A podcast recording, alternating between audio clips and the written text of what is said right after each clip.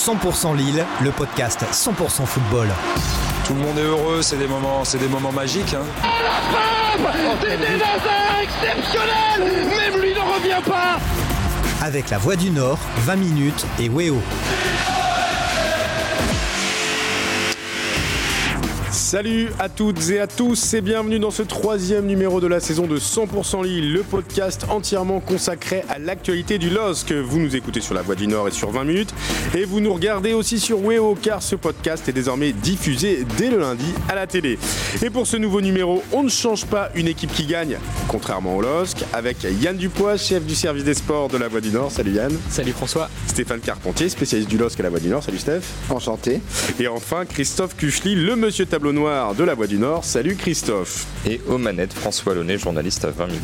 Merci à tous d'être là pour parler des trois thèmes qui nous intéressent dans cette semaine ultra importante pour le LOSC. On parlera d'abord de la crise de résultats d'un Lille en pleine perdition dans ce début de saison. On parlera ensuite de l'identité européenne du LOSC alors que la Ligue des Champions débute mardi avec un match à domicile contre les Allemands de Wolfsburg. Et enfin, on parlera évidemment du derby du Nord contre Lens prévu samedi à Bollard en se demandant, et oui, si le favori n'est pas en train de changer de camp. Vous êtes bien installé chez vous, en voiture ou au bureau. Alors c'est parti pour 100% Lille. 100% Lille, 100% football. La saison dernière, Lille n'avait perdu que 3 matchs sur 38, soit l'intégralité du championnat. Cette saison, Lille s'est déjà incliné deux fois en 5 matchs et la défaite enregistrée vendredi à Lorient de Buzyn ne fait que confirmer les doutes nés de ce début de saison difficile à digérer très clairement pour les champions de France. Alors première question, messieurs, je vous la pose, comme ça direct, tac, elle est simple. Est-ce qu'on peut déjà parler de crise au LOSC qui aujourd'hui est 12e de Ligue 1 après 5 rencontres? Est-ce que c'est la crise? Faut pas exagérer quand même. Ah ouais? Je t'entends dire euh, le LOSC en perdition. Il y a eu 5 matchs. Alors certes, les résultats sont pas terribles. Le visage affiché par l'équipe est loin d'être celui de l'année dernière, mais de là parler de crise ou de perdition, je trouve que c'est un peu fort. Là, en fait, cette semaine, effectivement, elle va être clé avec deux matchs euh, qui vont être euh, révélateurs de vraiment du niveau de cette équipe.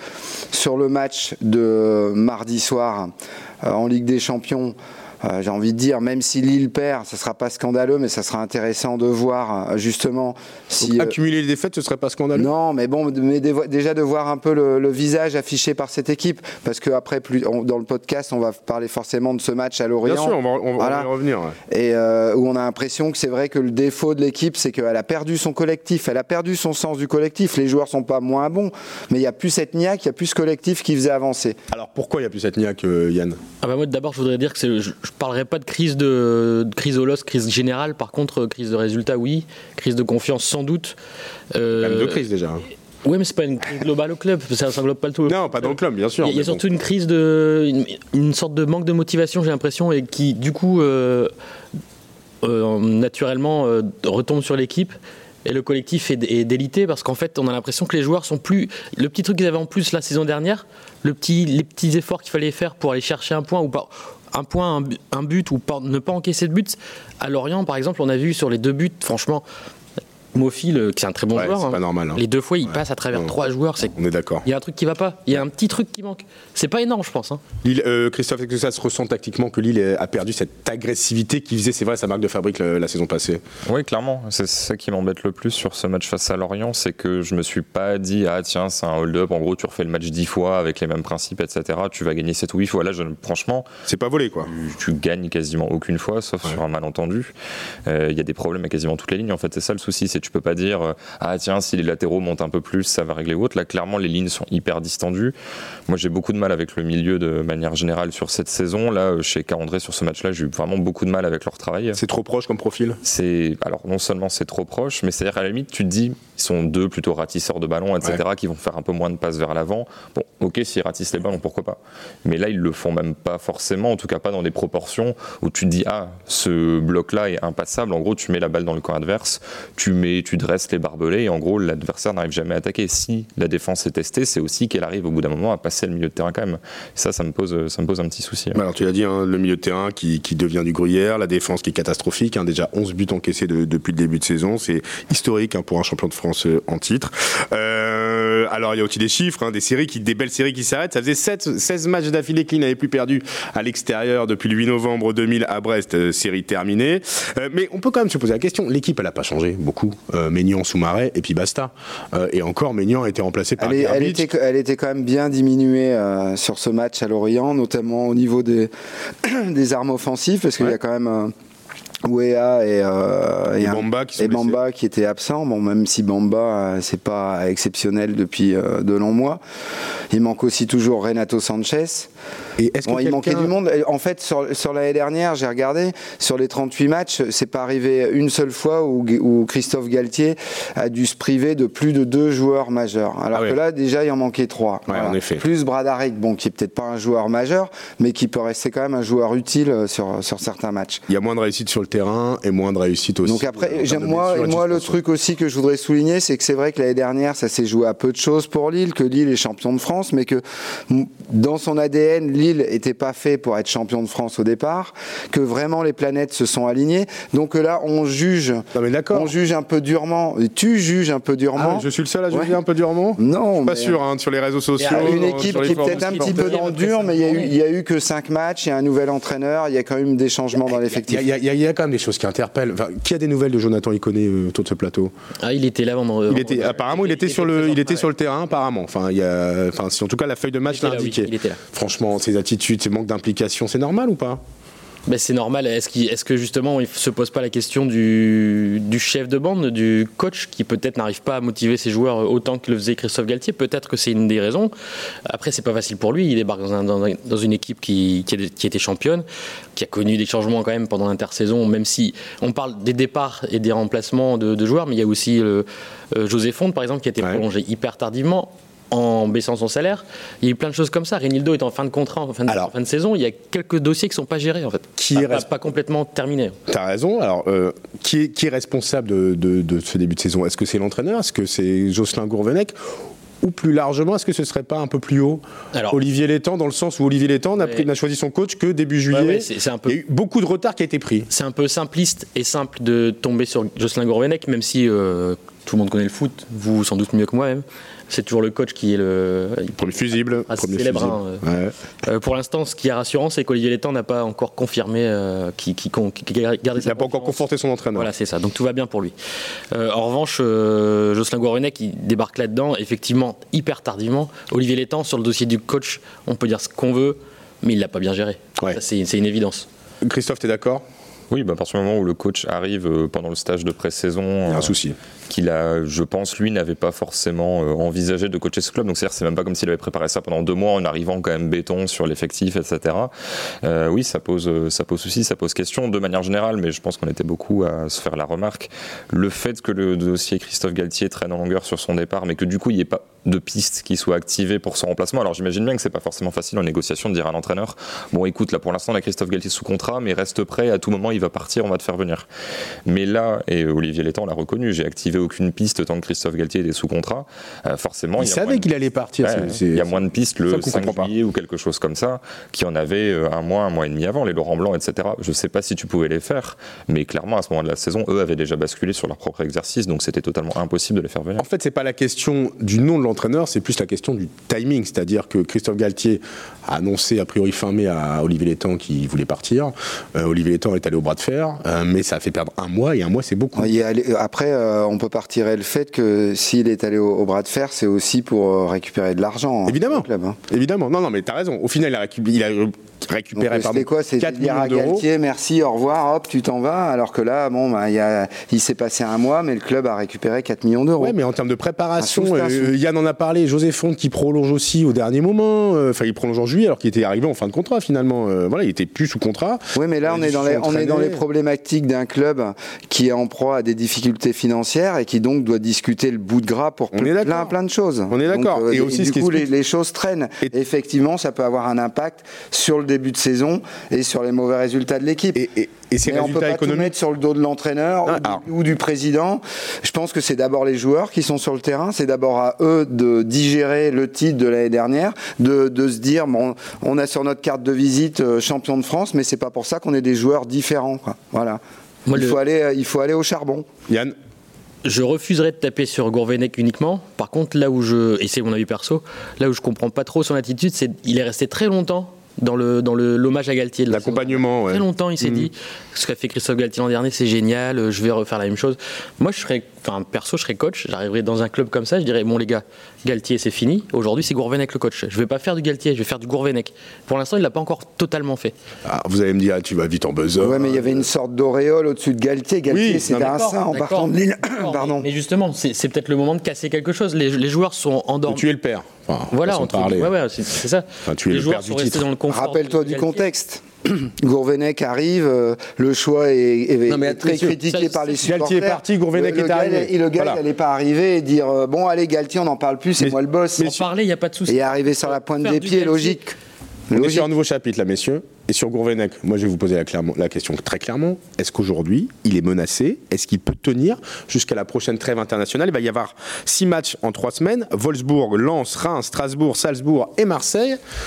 Est-ce que euh, il peut sortir indemne de ce, de ce marathon et, euh, et est-ce qu'il joue sa peau déjà? Philosophiquement, à partir du moment où là on est euh, à féliciter entre guillemets le club d'avoir gratté quelques millions, si tu les rebazardes dans le licenciant, pour moi ça n'a aucun intérêt en fait. Donc euh, j'entends la position potentiellement fragilisée, même si je veux dire Kovac à Monaco est pas dans une situation meilleure que Mm. Lille. Enfin voilà, faut pas croire que tous les clubs tournent parfaitement bien et que Lille est complètement à la rue.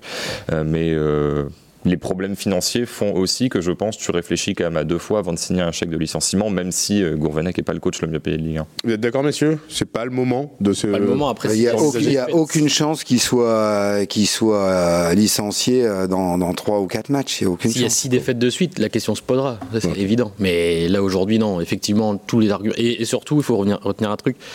Vous allez dire que j'en ai, j'ai, une dent contre les dilettants, mais c'est quelqu'un qui a beaucoup de caractère et qui ne voudra pas se déjuger aussi vite, je pense. Par fierté. Ouais. Eh ben, on, on aura l'occasion d'en discuter. En attendant, on passe au deuxième thème de 100% Lille. 100% Lille, 100% football.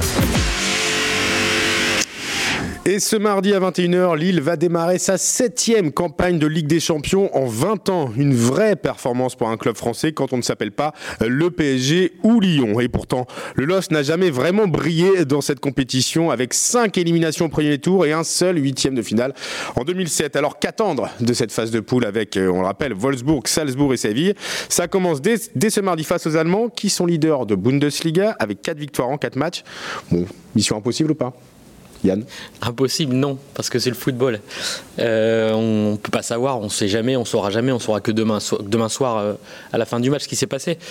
Après, sur le papier, franchement, ça paraît. Même, enfin, au-delà de ça, je pense que Lille, cette saison, Ligue des Champions, c'est un petit cadeau empoisonné. D'accord. Ils sont champions de France, ils devraient normalement se dire euh, bah voilà, on joue une Ligue des Champions, on défend le statut, on est champion de France. Là, aujourd'hui, ils sont tellement fragiles en championnat, dans le jeu et dans les structures que finalement, pas- alors, attendez. Ligue des Champions, faudrait peut-être la. Déjà ah bah, quel est l'intérêt? Bah, Je veux dire, c'est la compétition qui fait rêver tout le monde. Et quel est l'intérêt de, c'est de de, se dire Ah bah, gratter des points ouais, et pour, pour faire aller récupérer un peu d'argent. Est-ce qu'il n'y a pas l'honneur du club qui est en jeu? Un point il y a deux ans, un point en Eh six ben, matchs deux il y a deux année, ans. on pourra dire que c'était mieux qu'avant. Ouais, non, mais à un moment, bon. Christophe, qu'est-ce que t'en penses? Non, balancer euh, entre guillemets au bout de 3-4 matchs, à la limite pourquoi pas, là, si, enfin, si c'est pour abandonner, alors quand même tu as le groupe, je vais pas dire le tirage le plus aisé possible. Maintenant Salzbourg par exemple, si tu fais pas trop n'importe quoi, tu peux au moins espérer jouer la troisième place pour être versé en Ligue Europa. Donc moi je vais quand même la jouer à fond. Maintenant c'est vrai qu'au bout de 3-4 matchs se posera une question, ne serait-ce que sur la gestion des physiques. Parce que l'an dernier le parcours en poule est très intéressant, la victoire contre Milan, etc. Sauf que c'est une équipe mixte, peut-être pas une équipe B, mais ça relance Daliasice, etc. Là tu peux pas faire ça en fait. Ouais, c'est vrai. Même mécaniquement, tu regardes le banc, les euh, Capita, les Rocco Ascon, etc., qui sont sur le banc là sur le match à Lorient, tu te dis même si tu mets une équipe mixte, en fait, il n'y a plus assez de joueurs euh, confirmés. Quoi. T'étais mieux fourni en, en effectif, paradoxalement, la saison dernière, que cette année où tu disputes la, la Ligue des Champions. Stéphane, se qualifier en huitième, c'est raisonnable comme objectif ou c'est, on est dans l'utopie totale? Bien sûr qu'on peut penser à une qualification. Les, les- les matchs de poule n'ont pas encore commencé. Mhm. Quel que soit le contexte, c'est que c'est pas le c'est pas le Luxembourg dans un groupe avec le Brésil, Lille non plus. euh, Je suis Ouais, enfin, désolé. excuse-moi, mais l'indice UEFA de la France ces dernières années, on est plus proche du Luxembourg que du Peut-être, Brésil. mais pareil, quand Brésil tu dis, il y a, pays il y a européen, deux ans, il y a deux ans, c'est euh, un point euh, sur les matchs de poule. Il vaut mieux faire les matchs de poule de Ligue des Champions et prendre un point plutôt que de les regarder assis dans, dans son canapé. hein. Il n'y a, pas un minimum d'honneur à avoir. Je vous explique, ça fait 20 ans Mais qu'ils jouent la Coupe d'Europe. ils en ont. Après, les gars, ils font ce qu'ils peuvent. Ouais, et, ça- et- et effectivement, ça va être compliqué. Mais après, ils vont pas jouer non plus contre, contre le Real de Madrid ou le Barça. Mais- hein. mais a- mettons-nous c'est à la pas- place C'est pas non de- plus de- euh, de des, marches insensées à, à franchir. Wolfsburg, Là, oui, c'est leader de Barça, Bundesliga. C'est 6 buts marqués en 4 matchs, un seul encaissé. Ok, oui, c'est une équipe solide. Mais, euh, mais je suis désolé, c'est pas infaisable. Il faut, faut arrêter d'être pessimiste à ce Mais messieurs, J'ai point-là. l'impression que vous êtes des gains petits là. Vous dites ouais c'est bien d'être en Ligue des Champions. Euh, et puis après on verra. Ben il y a pas de on verra. Enfin je veux dire euh, euh, Lille euh, au-delà de l'image je les dis. supporters du LOSC. C'est- pas ce que je dis. Je Mais non, pense mais toi, que- tu dis que ça peut passer. Je pense que cette équipe, si elle retrouve, si les gars ils retrouvent le supplément d'âme qu'ils avaient la saison dernière, et que sur un match comme ça, on comprendrait pas qu'il ne l'est pas, parce que tu es forcément, quand tu es un joueur de haut niveau, tu peux être que surmotivé de jouer cette compétition-là. C'est pour ça que demain, ça va être un vrai test. J'ai envie de dire, même s'ils perdent demain, mais si c'est un match où on aura vu le, le- si c'est une défaite logique, mais que le LOSC a montré le visage qu'il montrait la- l'année dernière, on sera, on sera moins inquiet. On se dira ça va, ils peuvent re- relever le curseur et on sera même moins inquiet pour le championnat. Est-ce qu'il serait pas temps aussi pour Lille d'enlever, je m'explique tout de suite après cette phrase, cette étiquette de loser européen du foot français? Dans le sens où Lille, ça fait 13 qualifications européennes en 20 ans, c'est énorme, c'est beaucoup. Je vous dis, seuls Lyon et Paris ont fait mieux ces dernières années. Et pourtant, c'est jamais allé plus loin qu'un huitième de finale. C'était en 2010, euh, le dernier c'était en 2010 en Ligue Europa contre euh, Liverpool. Et depuis Ligue Europa, Ligue des Champions confondus, c'est soit on passe pas les poules, soit on s'arrête en 16e. Euh, Est-ce qu'il y a vraiment une culture de l'Europe à Lille, Christophe? En tout cas, il n'y a pas une culture de l'Europe où tu te transcenderais, où en gros, c'est là-dessus que tu bâtirais un peu ta légende, en fait. Euh, Il Mhm. y a des clubs euh, qui. Enfin, alors après, Saint-Etienne domine le championnat, mais je veux dire, qui ont des parcours quand même à mettre à leur crédit. Là, c'est clair que tu penses à Lille. Honnêtement, c'est vrai que quand tu penses euh, Coupe d'Europe, tu penses, je sais pas, au coup franc de Giggs euh, tiré avant le coup de sifflet de l'arbitre, tu penses à des petits faits comme ça, tu te dis pas, ah oui, l'épopée. Ouais. L'épopée, ça serait Gourvenec quand il était joueur à Nantes, où ils font demi-finale, ils perdent contre la Juve, euh, qui courait partout et qui, 96. et qui gagne la compétition. Et, et je vous trouve un peu dur là quand même. c'est- déjà bien tu- d'y être. C'est déjà bien d'y être. C'est-à-dire que bon, au moins tu, tu existes quand même sur le panorama. pour moi, en effet, c'est ce qui manque à Lille Ouais, c'est ce qu'on disait tout à l'heure. ouais. pour euh, être ancré, j'ai envie de dire, pour avoir plus d'aura au niveau national. Dans le cœur des gens. dans le cœur des gens. Il manque une épopée en Coupe d'Europe. Après, dire qu'ils aient jamais rien fait en, sur la scène européenne, je trouve T'as ça fait, un- des, t'as fait des coups, ouais, allé gagner l'an passé à San Siro. Eh ben c'est Et- a c'est 10 pas- des petits coups, François. Aller gagner 3-0 à San Siro, Non, mais c'est- non, mais c'est la bien. plus grosse défaite de, de, de toute l'histoire du Milan hein, en Coupe d'Europe chez lui. Je suis désolé, c'est pas un petit coup. Stéphane, en fait, c'est les- c'est les conséquences qui sont malheureusement pas très importantes parce que ça reste des matchs de poule. Mais ce ne sont Mais pas ça- des petits coups, ça mais ça reste pas pas des une petits épopée. coups. Des Bah, coups, ça c'est fait pas pas une une- épopée. ouais, On va chez le voisin lensois à 40 km d'ici. L'histoire européenne du Racing aujourd'hui est moins importante que celle du LOSC. Mais Lens, on retient la Lazio, on retient euh, la demi-finale de Coupe de Tu l'UEFA. retiens là, le La Lazio, 2000. ça date ouais. de 78, faut arrêter le délire aussi. Et les Verts, quand on parle des Verts, ça, Ça date d'il y a bientôt Les Verts 50 en ans. Coupe d'Europe, ils sont, ils sont importants parce qu'ils ont fait une épopée. Le Stade de Reims, ça fait des finales. Même si c'est plus. Marseille, Monaco, Lyon, ces dernières années sont allés loin. Des histoires européennes, vraiment. Et Lille, jamais. Est-ce que c'est. En effet, c'est ça qui manque Ah, pour créer une espèce d'épopée et rentrer dans le cœur des gens. Le LOSC est Bien sûr que ça manque. en Europe, mais N'empêche que, n'empêche que Lille est souvent sur la scène européenne. Et là, et ben justement, là, ils ont, ils ont une occasion de. Ils, ils ont, ils ont rien à perdre On dit là-dessus. ça chaque année. On dit ils vont faire un truc, ils font jamais rien. Il y a une espèce de fatalité qui s'installe, on trouve ça normal. Est-ce qu'il n'est pas temps de réagir? Moi, je, je pense pas que le club soit fataliste par rapport à ça et les joueurs encore moins. Après, tel que le LOSC est taillé actuellement, euh, tu peux faire une épopée en Ligue Europa. Quoi. Tu peux avoir des regrets de peut-être passer finalement pas très loin face à l'Ajax la saison dernière. Tu peux pas avoir de regrets de pas avoir fait d'épopée dans des groupes où tu prends un point, euh, à l'époque où tu étais face au Bayern même. Là-dessus, tu peux en gros avoir le regret de ne pas avoir été reversé, de ne pas avoir performé peut-être à la hauteur maximale de ton potentiel. Mais euh, le LOSC est pas taillé depuis 10-15 ans pour faire une épopée en Ligue des Champions, vu les écarts financiers. Quoi. Qui sait C'est peut-être finalement l'année où on s'y attend le moins qu'ils vont y arriver. On verra en tout cas. Euh, on va suivre ça de très près, mais on espère que ça va être un peu mieux que les saisons précédentes. De toute façon, il, fera, il faudra faire éviter la, la- la poule de la honte d'il y a deux ans, ou même s'il y avait, c'est vrai, c'était relevé être avec Chelsea, Valence et l'Ajax, un point en six matchs. Pour le foot français et l'indice UEFA, c'est pas suffisant. On espère que Lille fera mieux, et ce, dès mardi. Allez, on passe tout de suite au troisième thème de 100%. 100% Lille, 100% football. C'est un match qui sent déjà bon l'américain Fricadel Sauce Hannibal. Samedi après-midi, pour la première fois depuis 11 ans, c'est dans un stade Bollard à guichet fermé que le derby du Nord va se dérouler. Et pour la première fois depuis 11 ans, On a le sentiment un peu diffus que le LOSC n'est pas le grand favori de ce match si particulier. Alors déjà, on va parler de ce plaisir, avant de parler un peu des chances de, de, de, du LOSC dans ce derby, de ce plaisir de retrouver enfin un derby à guichet fermé. Je suppose que ça vous fait tous plaisir, messieurs, vous qui aimez le foot. Ah bien sûr, ouais. Il n'y a pas mieux, il y a pas mieux qu'un stade plein pour un match comme ça, c'est évident. On a les poils qui se dressent avant un match pareil? Un petit peu, oui. Seth On est concentré. Ouais. Steph va jouer le match.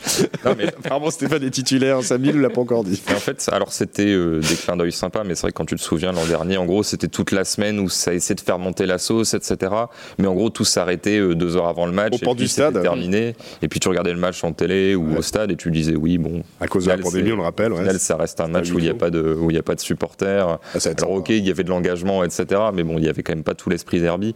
Là, ça va. Ouais, ça, va être vraiment sympa. revenir. C'est, je pense que la région a besoin de ce, de ce match, en espérant évidemment que tout se passe bien euh, entre les supporters. Il y a une grosse rivalité, on espère, et on vous demande, messieurs, les supporters, euh, d'être sérieux dans ce match. 1200 supporters lillois vont faire le déplacement.